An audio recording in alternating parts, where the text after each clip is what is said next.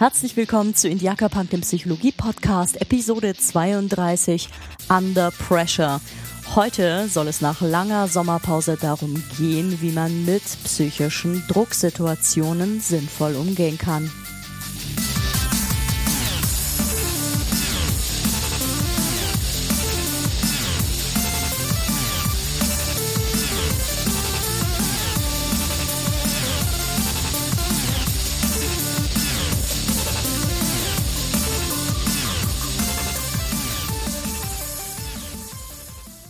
Yay, hallo, wie schön. Ich spreche wieder in ein Mikrofon. Ah, habe ich das vermisst. Schweren Herzens musste ich mich am Anfang des Sommers dazu entscheiden, einige Sachen hinten anzustellen. Und dazu zählte leider auch dieses Hobbyprojekt, obwohl ich das so sehr gerne mag und bestimmt äh, äh, auch gerne weitermachen möchte. Es ist nicht so, dass ich ähm, keine Lust mehr habe, diesen Podcast zu machen. Und ab jetzt kann ich auch frohen Herzens verkünden, dass ich wieder regelmäßig Episoden produzieren werde, denn jetzt habe ich einfach wieder mehr Zeit zur Verfügung, denn ich hatte über den Sommer doch ganz schön Stress. Und davon möchte ich ein bisschen erzählen und das natürlich verknüpfen mit dem Thema dieser Episode, denn es geht um Stressbewältigung auf eine sehr praktische Art und Weise. Ich habe den Sommer über und auch schon das ganze Jahr über Zeit gehabt, Stressbewältigungstechniken an mir selber auszuprobieren, denn ich hatte selber eine ganze Menge Stress um die Ohren aus einem ganz bestimmten Grund und ähm, möchte in dieser Episode davon berichten. Und zwar soll es im ersten Teil natürlich wieder darum gehen, zu schauen, ähm, was ist eigentlich psychischer Stress im, um im zweiten Teil darauf einzugehen, wie kann man damit umgehen, was ist ein guter Umgang, was ist vielleicht ein nicht so guter Umgang und warum passiert das immer wieder. Um im dritten Teil wirklich ganz konkret ähm, auf hilfreiche Strategien einzugehen. Ich werde ähm, vier konkrete Tipps nennen, die mir in diesem Jahr gut geholfen haben, weitergeholfen haben und ähm, vielleicht auch den einen oder anderen kleinen Tipp noch am Rande zu geben. Unter anderem nutze ich ja auch immer wieder ganz gerne, wenn ich abends meinen Kopf nicht so richtig ausschalten kann und auch meditieren ähm, nicht ganz weiterhilft, dann nutze ich doch natürlich auch Podcasts zum Einschlafen. Und da habe ich Mitte der Woche die neue Episode vom Methodisch Inkorrekt Podcast auf den Ohren gehabt und Thema Nummer drei wurde benannt Under Pressure. Und ich dachte in dem Moment, super, das ist genau der Episodentitel, den ich brauche. Und ähm, dann hatte ich auch noch einige Tage lang einen Ohrwurm im Kopf von Queen. Dum dum dum dum dum dum. Okay, das kann man verschmerzen. Und witzigerweise war Nicolas Wörl der Erste, der auf meinen Tweet reagiert hatte, dass ich wieder eine neue Episode am Sonntag rausbringe. Und ähm, ja, warum habe ich eigentlich so viel Stress gehabt im Sommer und überhaupt in diesem Jahr? Einige wissen es ja schon. Ich habe mich selbstständig gemacht. Und das aus einer Vollzeitanstellung heraus. Das war so alles ein bisschen viel. Es hat natürlich viele Vorteile. Man ist noch im Angestelltenverhältnis, aber man hat auch viele Nachteile, nämlich man ähm, hat eigentlich überhaupt gar keine Zeit mehr für nix. Denn so ein großes Projekt wie berufliche Selbstständigkeit, ich habe mich mit einer Privatpraxis niedergelassen, ähm, erfordert natürlich eine ganze Menge an Anstrengungen, Herzblut und Energien und dann bleibt nicht mehr so viel übrig für andere Projekte. Wie geht man in solchen Situationen mit sich und seiner Umwelt um? Ähm, darauf möchte ich eingehen. Denn nicht nur Materialien können unter Druck stehen, sondern auch Menschen. Und das kann unterschiedliche Gründe haben. Stress ist ja ein Begriff, der ist Umgangssprache geworden und Wissenschaftler benutzen diesen Begriff auch so nicht. Ähm, denn dieser Begriff Stress unterscheidet nicht zwischen den Auslösern, den auslösenden Stressoren, die bezeichnet man so, und der eigentlichen Stressantwort des Körpers, also der Stressreaktion, das, was in meinem Gehirn und meinem Körper passiert, als Reaktion auf eine auslösende Situation. Und man kann Stressoren letztlich nicht unabhängig betrachten von der eigentlichen Person. Sicherlich habt ihr das jetzt im beginnenden Herbst wieder bemerkt. Es gibt Laubbläser. Laubbläser sind laut. Und man fragt sich, mein Gott, es wurden Besen erfunden. Die sind doch auch viel praktischer und pusten nicht den ganzen Dreck auf. Warum diese lauten Laubbläser? Man könnte sagen, Lärm ist ein externer Stressor, ein Umgebungsfaktor, der als Stressor wirken kann. Denn er kann massiv nerven und er kann äh, auch dazu führen, dass man eine körperliche Stressreaktion äh, pro produziert. Äh, andere können mit Laubbläsern besser umgehen, äh, stopfen sich dann Oropax in die Ohren und denken, okay, ich mach mal weiter. Das ist ein wichtiger Punkt. Man kann Stress und Belastung nicht unabhängig von dem gestressten Menschen betrachten oder dem gestressten Tier. In der Forschung, gerade in der Stressforschung, hat man oder arbeitet man hauptsächlich tierexperimentell. Und äh, da unterscheidet sich der Stress, den man einsetzt, sehr, sehr stark von dem Stress, dem Menschen ansonsten so ausgeliefert sind. Denn in tierexperimentellen Untersuchungen wird der Stress von außen gegeben. Das ist ein externer, äußerer Stress, wie zum Beispiel Elektroschocks, die unkalkulierbar ähm, verabreicht werden und das Tier massiv stressen.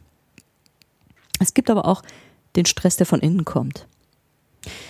Und äh, der kann auch zusammen mit äußeren Stressoren auftreten. Denn wenn ich so einen Laubbläser habe, kann ich eine bestimmte Haltung dazu entwickeln. Entweder, oh, diesen Lärm halte ich nicht aus, oder, ach ja, wieder so ein Laubbläser, ich mache mal das Fenster zu. Bedeutend sind also die inneren Gedanken, Haltungen, Überzeugungen, Interpretationen, die zwischen meinen Ohren stattfinden, nämlich in meinem Schädel. Meine Gedanken können psychologischen Stress erzeugen. Das sind interne Konflikte und es ist eine besondere Form von Stress. Denn dieser Stress entsteht in meinem Kopf. Die Stressreaktion wird ausgelöst durch meine subjektive Wahrnehmung und Interpretation von Veränderungen oder Situationen, die in der Welt um mich herum passieren, vor dem Hintergrund meiner eigenen Lebenserfahrungen, beispielsweise meiner Bewältigungsmöglichkeiten. Wenn ich das Gefühl habe, Laubbläser machen mich fertig und ich habe denen nichts entgegenzusetzen, dann wird die Qual viel größer sein, das Leid viel massiver sein und die Stressantwort meines Körpers vermutlich maximal sein. Und das ist es, was psychischen Stress ausmacht. Es ist eine Spannung, die auftritt, nämlich zwischen dem, was ich in der Realität wahrnehme, und einer Nichtpassung zu meinen internen Überzeugungen und Annahmen zu dieser Situation. Das bedeutet, mein Hirn ist gleichzeitig Entstehungs- und Auswirkungsort von Stress. Und je nachdem, wie kontrollierbar ich den Stressor einschätze, so stark oder schwach fällt die Stressreaktion aus.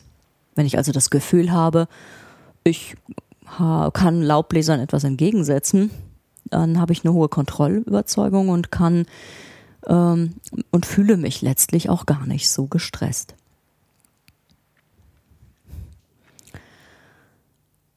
Psychischer Stress macht etwas mit, dem Körper. Die Stressreaktion ist körperlich messbar und ähm, eine komplexe hormonelle Antwort auf Belastung. Mm, die meisten kriegen das noch zusammen. Sie wissen, dass psychischer Stress, also etwas, was als Belastung, aber auch als Herausforderung betrachtet werden kann, also das ist nun abhängig von der individuellen Bewertung, dass das auf jeden Fall mit einer Aktivierung ähm, bestimmter hormoneller Systeme einhergeht. Generell wird das System, ähm, das zentrale Nervensystem stimuliert und es sorgt unter anderem über komplexe Mechanismen zur Ausschüttung von Adrenalin und Noradrenalin. Das ist prinzipiell eine sinnvolle und wichtige Reaktion des Körpers. Und ähm, sorgt dafür, dass der Körper, ich will da gar nicht tief drauf eingehen, leistungsfähig wird. Er kann äh, die entsprechenden Ressourcen zur Verfügung stellen, um mit Belastungen umzugehen.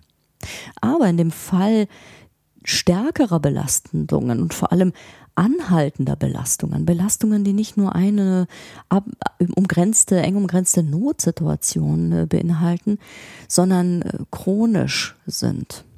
Und Belastungen, die ich, äh, weil sie vielleicht auch chronisch sind, als wenig kontrollierbar erlebe, sorgen auf lange Sicht für oder zu einer äh, Aktivierung, führen zu einer Aktivierung eines weiteren Hormonsystems und das macht auf Dauer Probleme körperlich. Es wird über verschiedene Mechanismen oder einen komplexeren Mechanismus Cortisol ausgeschüttet. Und das Cortisolsystem macht eine ganze Reihe von Stresswirkungen, die nicht so vorteilhaft sind. Gedanken sind ja auch nichts anderes als neuronale Impulse im Gehirn. Und diese können wirkmächtig sein. Im Falle von mächtigen Gedanken, die ähm, eine Belastung als unkontrollierbar einschätzen, können sie eben ihm über den Hypothalamus, das ist ein Kern im Gehirn, dazu führen, dass bestimmte ähm, Botenstoffe ausgesandt werden, die wiederum bestimmte Hormone aktivieren, die wiederum andere Hormone aktivieren. Und äh, ein ganzes Kaskadensystem, äh, beispielsweise das Hypothalamus-Hypophysen Nebennierenrindensystem aktivieren. Aber auf die neurobiologischen Grundlagen will ich heute gar nicht eingehen. Mir geht es darum, welche psychologischen Effekte das Ganze hat. Und ein massiver Effekt von Stress und Dauerbelastung ist ähm, eine emotionale Reaktion. Und die spüre ich, die spürt jeder auf unterschiedlichen Ebenen. Wer besonders viel Stress ausgesetzt ist, nimmt also eine Belastung wahr in seiner Umwelt und geht damit auf eine bestimmte Art und Weise um empfindet dies wahrscheinlich auch als Belastung, interpretiert dies so. Und das macht bestimmte Gefühle. Und ein Gefühl, das dabei immer wieder eine große Rolle spielt, ist das Gefühl der Angst. Angst, eine Belastung zum Beispiel nicht bewältigen zu können dann, wenn diese Spannung wahrgenommen wird zwischen der Wahrnehmung der Realität und den internen Überzeugungen der Interpretation, das nicht kontrollieren zu können. Dann entsteht Angst. Dann entstehen Befürchtungen wie, oh Gott, das schaffe ich nicht. Das kriege ich nicht hin. Das ist zu viel. Das macht in der Regel Angst und das aktiviert andere Kernsysteme im Gehirn, die mit dem limbischen System zusammenhängen und die unser Denken nachhaltig beeinflussen. Angst macht etwas mit uns. Angst hilft uns. Es ist ein Informationssystem, das äh, wir genauso nötig brauchen wie unser ähm, rational denkendes Großhirnrindensystem, das äh, versucht, Dinge zu analysieren. Emotionen sind wichtige ähm, Unterstützer, um richtige Entscheidungen treffen zu können. Und deswegen ähm, sind sie für uns auch ähm, handlungsleitend. Fassen wir nochmal zusammen. Was passiert eigentlich in unserem Kopf, wenn wir so ähm, in der Gegend herumlaufen? Auf der einen Seite haben wir immer aktuelle Informationen unsere Umgebung. Wenn wir nicht total unachtsam nur in unseren Gedanken unterwegs sind, dann nehmen wir unsere Umgebung wahr. Beispielsweise höre ich das Lied Under Pressure von Queen und David Bowie. Dann ähm, habe ich ebenfalls etwas weiteres präsent in meinem Gehirn. Jeder hat das permanent. Nämlich eigentlich weiß ich, was passieren wird. Denn ich gehe davon aus, dass ich meine Umwelt äh, ganz gut äh, vorher sehen kann. Bei dem Song Under Pressure weiß ich prinzipiell, dass dieser Song eine bestimmte Länge hat und wenn ich ihn kenne, dass dieser Song bestimmte Elemente beinhaltet, die ich äh, erwarte. Denn ich habe in meinem Gedächtnis diesen Song gespeichert. Ich habe ihn vielleicht häufig im Radio gehört, vielleicht habe ich ihn selber auch gekauft und eine Zeit lang sehr intensiv wahrgenommen. Das führt dazu, dass ich in meinem Hier und Jetzt sein immer mit permanenten Erwartungen herumlaufe. Bezüglich dieses Songs weiß ich ziemlich genau, wie er sich anhören muss. Dadurch, dass jeder Mensch andere Lebenserfahrungen hat, nimmt jeder Mensch ein und dieselbe Situation auch immer leicht unterschiedlich wahr.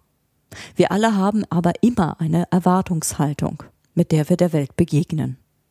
Wir erwarten, dass eine Situation so und so weitergeht, dass sie so und so äh, von uns auch gesteuert werden kann oder eben nicht gesteuert werden kann. Somit erlebt auch jeder Mensch ein und dieselbe Situation ein klein wenig anders. Und der eine fühlt sich in dieser Situation, in dieser besonderen Situation vielleicht herausgefordert, der andere einfach nur belastet und wieder einer total überfordert. Immer abhängig davon, ob ich in meinem Gedächtnis weiß oder glaube zu wissen, eine Situation bewältigen zu können oder ob ich immer wieder auch die Erfahrung gemacht habe, dass ich gewisse Situationen nicht geschafft habe, dass ich häufig äh, gescheitert bin mit dieser Art von Situation. Dann traue ich mir das vielleicht nicht zu. Dann habe ich vielleicht keine Bewältigungsmöglichkeiten oder zumindest glaube ich keine zu haben. Nun kann es da aber Probleme geben mit den Gefühlen und den Interpretationen. Wir reagieren nämlich auf unterschiedliche Belastungen mit sehr unterschiedlich starken Ausschlägen in der Angst. Und das kann zu sehr unterschiedlichen und auch fehlerhaften Interpretationen führen. Es ist so, dass ich mitunter bei meinen Freunden oder auch bei Menschen, die das erste Mal von meinem Hobby Gleitschirmfliegen erfahren, Reaktionen bekomme wie, ah, du machst eine Risikosportart. Und ähm, das ist eine relativ typische Reaktion, die ich da erfahre. Gleitschirmfliegen das Fliegen in großer Höhe, das wirkt, als wäre das gefährlicher, als mich morgens auf dem Weg zur Arbeit mit dem Fahrrad durch Hamburg, Hamburgs Innenstadt zu kämpfen.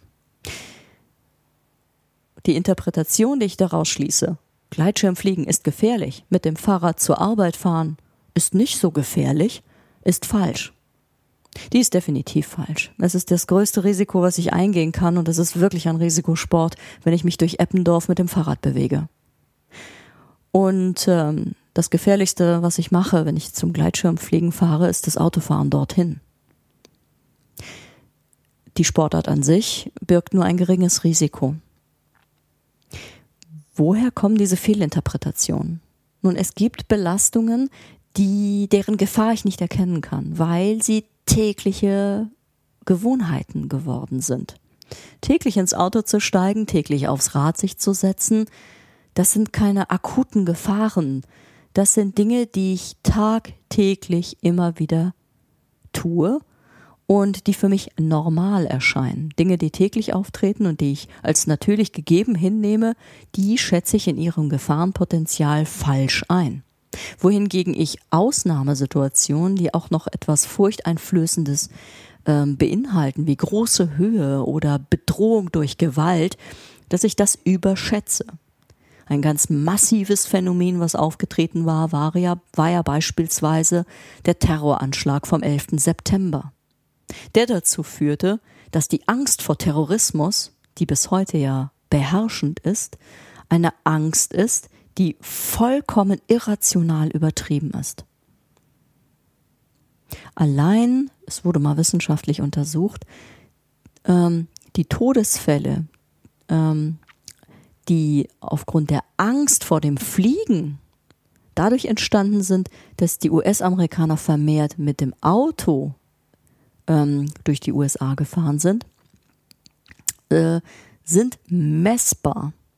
Das heißt, es ist tatsächlich so, dass es deutlich mehr Verkehrstote im Nachhinein, nach diesem Unglück oder diesem Terroranschlag war es ja, ähm, dass da deutlich mehr Verkehrstote ähm, auch noch äh, als Opfer letztlich von 9-11 ähm, zu betrachten sind, weil aus Angst vor Terroranschlägen die Leute nicht geflogen sind, sondern den Landweg gewählt haben, mit dem Auto gefahren sind. So passieren immer wieder Fehleinschätzungen, Fehlinterpretationen von Gefahren. Außerdem nehmen wir bestimmte Gefahren überhaupt nicht wahr. Wir haben gar keine Sensorik dafür. Radioaktivität können wir nicht spüren. So etwas wie die Gefährlichkeit von Kernkraft können wir überhaupt gar nicht annäherungsweise erfassen und damit auch keine Angst spüren. Die Bilder aus Japan haben aber zum Umdenken sogar der Politiker geführt in Deutschland und plötzlich ein Ausstieg aus der Kernenergie, ähm, also eine Wende fabriziert, die ähm, nicht logisch, sondern rein angstgetrieben ist. Denn da hat man das erste Mal ja Angst haben können, Angst haben dürfen. Mit der Angst vor gesundheitlichen Gefahren ist es ähnlich. Es gibt kein gutes, äh, keine gute Sensorik für Bluthochdruck oder für die Gefahren des, äh, eines Diabetes. Blutzuckerschwankungen merkt man am Anfang auch nicht wirklich gut. Aber Diabetes und Herzinfarkt sind zwei ähm, sehr ernstzunehmende Bedrohungen. Und man sollte eigentlich Angst davor haben. Aber es sind schleichende Dinge, die ganz allmählich passieren und die uns keine Angst machen. Aber so ein Influenza-Virus, der kann uns gehörig Angst einjagen. Die Zusammenarbeit beider Systeme spielt eine große Rolle. Die Gefühle sind wichtig und der Verstand und vor allem die gemeinsame Zusammenarbeit. Die Angst an sich ist nicht das Problem. Die Angst ist nie das Problem. Mutige Menschen haben Angst. Sie sind aber auch mutig. Keine Angst haben zu wollen, ähm, ist ein schlechtes Ziel und es ist sowieso nicht erreichbar. Und es wäre auch nicht gut. Menschen, die keine Angst empfinden können, sterben früh. Sie können Gefahren nicht richtig einschätzen. Es ist also absolut überlebensnotwendig, Angst zu spüren. Es geht nicht darum, die Angst loszuwerden, sondern sie zu steuern. Das ist der Trick auch bei jeder Angstbehandlung, die ich durchführe. In einer amerikanischen Publikation habe ich gelesen, ähm, dass man zum Amygdala Whisperer werden soll. Also nicht zum Pferdeflüsterer, sondern zum Amygdala-Flüsterer. Die Amygdalas sind Kerne in unserem Gehirn, die Angst produzieren. Und genau darum geht es. Man kann den Umgang mit starken Emotionen trainieren. Das ist genauso trainierbar wie ein Muskel und das ist auch gut so. Das heißt, wir können mentale Fähigkeiten schulen und das ist absolut lohnenswert. So können wir die Angst steuerbar machen und zu einem Helfer. Und somit gibt es eine gute Angst und eine schlechte Angst. Oder sagen wir mal eine gute Art, damit umzugehen und eine schlechte Art, damit umzugehen. Die schlechte Art, im Amerikanischen auch genannt Helmet Fire, das ist das komplett hirnlose Reagieren auf massive Angst und Panik. Das Denken ist total eingeengt und rigide und fixiert auf die Bedrohung. Das merkt man auch, wenn man so handelt. Jeder kennt das. Jeder hat sicherlich schon mal so kopflos gehandelt, ähm, wenn man nur noch die Bedrohung vor Augen hat und das Hirn quasi leer ist ähm, und man äh, überhaupt nichts anderes mehr sehen und denken kann. Dann ist das Denken blockiert. Eine solche Angst überflutet einen und macht einen denk- und handlungsunfähig. Und auf der anderen Seite gibt es natürlich eine gute Art, mit Angst umzugehen. Und es gibt immer wieder bemerkenswerte Beispiele dafür, wie beispielsweise geschulte Profis es schaffen, trotz massiver Angst ähm, ihre eingeübten Denkprozesse und äh, Problemlösefähigkeiten äh, fokussiert einzusetzen. Fokussiert ist dabei auch ein ähm, wichtiger Punkt. Sie sind offen für alle Umwelteindrücke, sie sind flexibel. Das heißt, sie haben eine gewisse Awareness. Bei Piloten nennt man das so ein Bewusstsein für das, was um sie herum passiert. Und das ist notwendig, um sich dem dringlichsten Problem zuzuwenden und das zu lösen. Und nur das und vollkommen konzentriert und fokussiert auf dieses Problem zu reagieren. Man kann sich auf diese Art von Notsituationen tatsächlich vorbereiten, indem beispielsweise Piloten unendlich viele Stunden im Flugsimulator verbringen, um Notsituationen zu üben. Das Denken unter Notsituationen kann man also in einem ein gutes Stück weit auch lernen. Und das macht man sich zunutze beispielsweise, um Angststörungen wie die soziale Phobie zu behandeln. Stage Fright oder Lampenfieber hat damit zu tun. Es geht darum, ähm, dass die Angst übermächtig wird, wenn man plötzlich vor Publikum auftreten muss. Ja, das kennen viele Schauspieler, viele Künstler und Musiker. Und gerade klassische Musiker stehen unter einem erheblichen Druck, wo es doch jede Menge digitalisierte, astreine Aufnahmen von bestimmten klassischen Stücken gibt, sind Künstler auf der Bühne, die klassische Musik ähm, darbieten, besonders unter Druck, das perfekt darzubieten. Und ähm, dieser massive psychische Stress, der auf der Bühne entstehen kann, der hat schon so manchen Musiker dazu gebracht, in jungen Jahren seine Kunst aufzugeben, weil er mit diesem Lampenfieber und diesen sozialen Bewertungsängsten nicht umgehen konnte.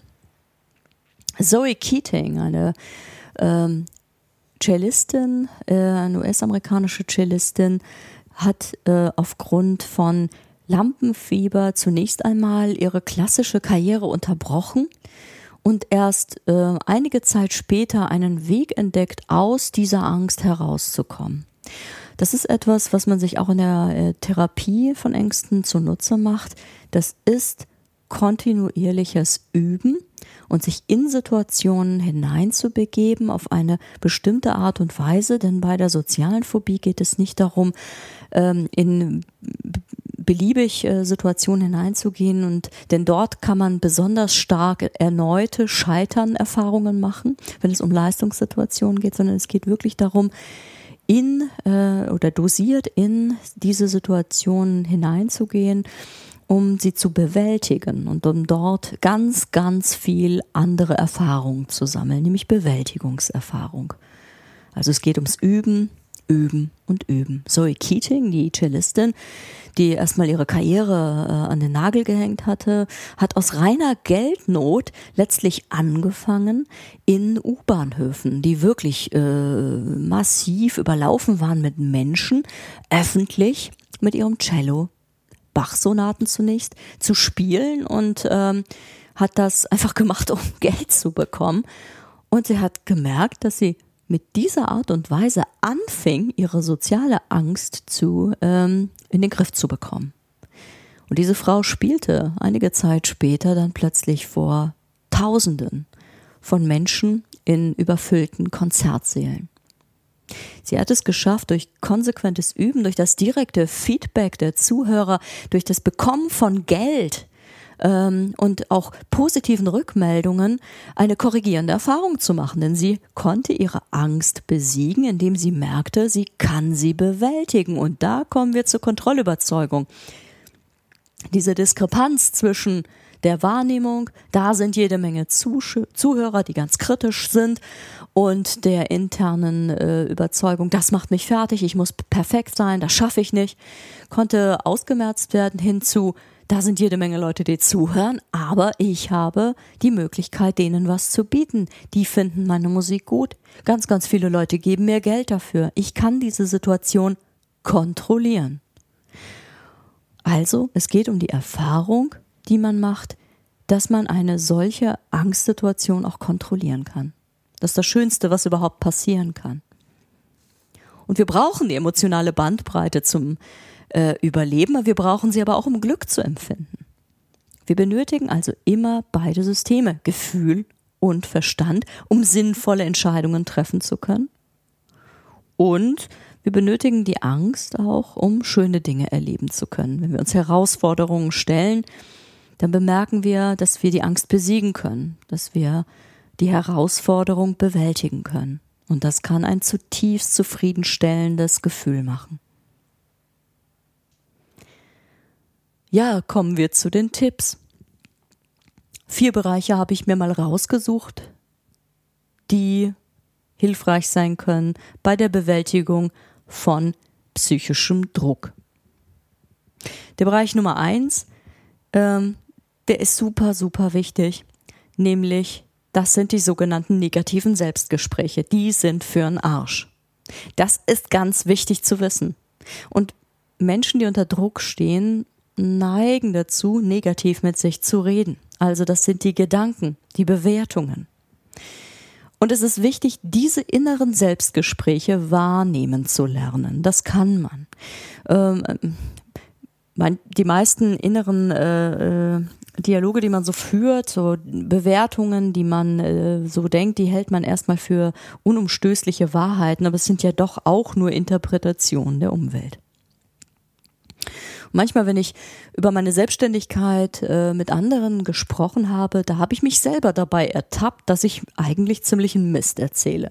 Wenn ich davon rede, dass ich versuche, mich selbstständig zu machen. Ich versuche das nicht, ich tue es. Es ist wichtig, klar zu formulieren und klar ähm, und ganz fokussiert zu sein auf sein Ziel. Wenn ich Dinge nur versuche oder probiere oder mein Bestes gebe, heißt das nicht, dass ich im Inneren äh, ein Bild davon habe, wie ich etwas bewältige. Dabei kann das unglaublich hilfreich sein. Negative Selbstgespräche können, können dazu führen, dass ich mich selber boykottiere. Sie können Angst verstärken. Es geht nicht darum, dass ich mir selber einen Bären aufbinde oder mich überwiegend großartig darstelle. Es geht nicht darum, äh, dass man Quatsch interpretiert oder erzählt, sondern es geht darum, Selbstgespräche ähm, so ähm, im Blick zu behalten, dass man übermäßig negative Selbstgespräche versucht zu markieren, wahrzunehmen, um sie zu entlarven. Denn in der Regel sind solche super negativen Selbstgespräche ähm, äh, auch eine Form von Selbstboykottierung. Man schafft dann bestimmte Dinge nicht, wenn man denkt, oh Gott, was ist, wenn ich das und das nicht schaffe? Dann nehme ich äh, mir nur die potenziellen Katastrophen vor, die eintreten können und im Sinne einer selbsterfüllenden Prophezeiung ähm, boykottiere ich mich selber. Es erfordert ja auch unter Stress eine ganze Menge an Hirnkapazität, die ich einsetze, meine Ängste durchzudenken. Und das fehlt mir aktuell bei der Bewältigung der Problemsituation. Negative Selbstgespräche sind also in der Regel nicht hilfreich. Und es ist wichtig, diese negativen Bewertungen und Interpretationen zu erkennen und zu korrigieren. Ein wichtiger Bereich. Auch in der Therapie immer wieder. Da gehe ich immer und immer wieder ähm, mit Klienten durch, ähm, was sie denken über bestimmte Situationen, wie sie sie interpretieren. Und wir entlarven dabei Denkfehler. Und ganz häufig ähm, führen diese zu sogenannten negativen Gedanken. Der zweite Punkt ist der Umgang mit Scheitern. Dinge passieren und Dinge gehen auch mal schief. Und es gibt einen schlechten Umgang mit Scheitern und es gibt einen guten Umgang mit Scheitern. Wenn mal was nicht so klappt, und das ist mir in den letzten Wochen und Monaten dauernd passiert, meine Zeitpläne haben nicht funktioniert, ähm, ich habe äh, Dinge, die ich mir vorgenommen habe, doch nicht so gelöst, wie ich das vorhatte. Schlechter Umgang würde bedeuten, dass man Angst bekommt, erneut zu scheitern, dass man daraufhin auch bestimmte Zweifel im Kopf hat und vielleicht dann dazu neigt, diese Dinge gar nicht anzugehen. Vielfach ist ein Grund für Aufschieben Angst zu scheitern. Dann macht man das oder jenes vielleicht doch nicht, weil man denkt, das könnte schiefgehen. Macht lieber tausend andere Sachen vorher, verschiebt seine Prioritäten und das, was eigentlich getan werden muss, wird nicht getan aus der Angst heraus erneut einen Misserfolg zu erzielen. Die Bewertung von Scheitern als ganz was Schlimmes steht dahinter. Auch das ist, wenn man so will, ein negatives Selbstgespräch und überhaupt nicht hilfreich. Also ist ein guter Umgang, damit die Dinge so zu nehmen, wie sie sind. Shit happens, weiter geht's. Das ist ein viel besseres Selbstgespräch, das man führen kann. Oder ich mag mich. Und ich bin froh, dass ich das tue, was ich gerade tue. Das sind durchaus Sätze, die ich mir auch selber sage. Wenn ich gemerkt habe in den letzten Monaten und Wochen, dass ich mich selber boykottiere durch negative Gedanken oder durch äh, übermäßige Selbstkritik, wo ich mich fertig mache für einen Fehler, der mir passiert ist, dann habe ich versucht, aktiv umzuswitchen, zu sagen, okay, das ist passiert, das ist egal, das ist äh, Lehrgeld, das ich zahle, wenn ich mich, wenn ich mich selbstständig mache. Ich muss das eben dann das nächste Mal anders machen. Shit happens, Sachen passieren. Und mir hilft immer wieder das Denkbeispiel, wie kleine Kinder laufen lernen. Die fallen immer wieder hin. Und es geht immer wieder darum, aufzustehen und weiterzulaufen. Punkt Nummer drei. Umgang mit krassem Workload. Manchmal nimmt man sich dann doch einfach zu viel vor. Und was dann passiert, ist, dass man montags bereits an Sonntag denkt und das Gefühl hat, oh Gott, das ist ja unglaublich viel, das schaffe ich nicht, das wird ja eine unglaublich stressige Woche der volle Job und es ist Montagmorgen und dann habe ich noch jeden Abend was vor und am Samstag wollte ich noch schreiben, Anträge und am Sonntag wollte ich noch dies und jenes machen und das muss ich auch noch erledigen und abends noch hier mich mit dem treffen und dem und das auch noch erledigen. Eine solche picke, packe, vollgepackte Woche kann einen am Montagmorgen wirklich stressen. Wenn man solch einen massiven Workload vor sich hat, dann hilft nur eine Strategie. Bei massivem Druck, under pressure ist die beste Stressbewältigungsstrategie, im Moment zu bleiben. Dump as a stick. Das heißt, so tump wie ein Stück Holz sein. Es ist egal, ich gehe einen Schritt nach dem nächsten. Ich denke Montagmorgen nicht schon an Freitagabend, sondern ich denke an Montagmorgen. Ich gehe einen Schritt nach dem anderen das, was es als nächstes zu tun gibt. Und dann das, was es dann zu tun gibt. Und dann das, was es dann zu tun gibt. Ich bleibe im Moment, ich bleibe bei den jeweiligen Aufgaben und führe diese zu Ende. Mit dieser Strategie ganz stur und tump einfach bei dem zu bleiben, was man gerade aktuell macht. Mit dieser Technik kann man auch die härteste Woche überstehen. Das ist erprobt und genau so funktioniert's. Das kann ich aus eigener Erfahrung sagen. Zwei andere sehr wichtige Aspekte beim Umgang mit krassem Workload sind folgende. Zum einen, man sollte darauf achten, Pausen zu setzen. Das mag banal klingen, aber man kann eben wochenlange äh, wochenlange massiven Arbeitsdruck nur durchstehen, wenn man sehr diszipliniert auch Pausen setzt und diese einhält, sonst kracht man irgendwann psychisch oder körperlich zusammen. Es ist wichtig, eine Mittagspause zu machen. Es ist wichtig, nach einer abgeschlossenen Arbeit, beispielsweise dem Beantworten von E-Mails, einen Moment eine Pause zu machen. Vom Schreibtisch aufzustehen, das Fenster auf Kipp zu stellen, im besten Fall eine gymnastische Übung zu machen, was ich auch nie gemacht habe. Ich bin dann zum Kaffeeautomaten gegangen und habe mir einen Kaffee gezogen. Und ähm, aber ich war dann mal kurz äh, raus. Ich habe einen Unterbrecher gesetzt. Es geht darum, ganz stringent die Pausen einzuhalten. Und ein weiterer wichtiger Punkt ist, Sachen auszusortieren, die einfach im Moment gerade zu viel sind. Und da musste der Podcast von mir im Sommer dran glauben.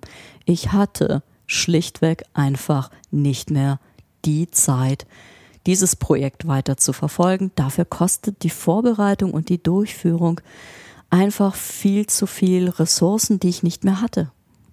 Und das hat dazu geführt, dass ich diesen Podcast schweren Herzens, aber dann doch, weil ich ein höheres Ziel hatte, äh, erstmal eingefroren habe. Ich habe überhaupt nicht mehr auf die Webseite geguckt. Ich habe mich da vollkommen ausgeklammert. Sonst wäre ich nur wehmütig geworden und ich kann im Internet unglaublich viele Stunden Zeit äh, zubringen. Diese Zeit hatte ich nicht mehr. Kommen wir zum Bereich Nummer vier von den Tipps was pusht dich. Es ist wichtig, wenn man etwas macht, was viel ähm, Einsatz erfordert, zu gucken, wie man sich motivieren kann. Das ist nicht banal, denn es geht ja darum, dass man ähm, etwas erreichen möchte. Dazu muss man auch eine Vision haben, ein Bild davon, wie man dieses Ziel erreicht, und zwar erfolgreich. Ein inneres Bild von dem Ziel, das man anvisiert. Und zwar so lebhaft und so emotional wie nur irgend möglich. Dass man sich selber quasi cheerleadet auf dem Weg zum Erfolg und sagt, hey ja, mach es. Ähm, sich Feedback holt, wenn etwas gut klappt. Ähm, auch schaut, was noch zu den eigenen Schwächen gehört und versucht, diese zu Stärken zu machen. Mit dem Ziel, besser zu werden oder mit dem Ziel, sein Ziel zu erreichen. Das damit kann man sich auch pushen durch Routinearbeiten oder durch Dinge, die eben nicht so viel Spaß machen. Auf dem Weg, auf dem steinigen Weg zur Selbstständigkeit beispielsweise gibt es durchaus Dinge, in denen bin ich deutlich nicht so gut wie in anderen Dingen. Ich mag therapeutisch gut sein, aber es gibt viele andere Felder, wo ich noch Lernpotenzial entfalten kann. Und genau darum geht es, das nicht auszublenden und mal wieder aufzuschieben, sondern es geht darum, genau das sich äh, anzugucken und Schwächen in Stärken zu verwandeln. Das kann einen pushen. Da geht es darum, zu denken, warum tue ich das eigentlich gerade? Warum? Warum äh, äh, habe ich mir jetzt so viel Arbeit aufgehalst? Was möchte ich eigentlich damit erreichen? Wenn man das visualisieren kann, dann ist man einen Riesenschritt weiter. Die Motivation ist etwas, was mich trägt, auch über Durststrecken hinweg.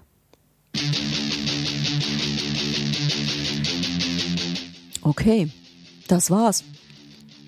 So viel zur aktuellen Folge Under Pressure. Und äh, ich hoffe, äh, es hat Spaß gemacht zuzuhören. Und vielleicht dann bis in 14 Tagen. Ich freue mich drauf. Macht's gut. Tschüss.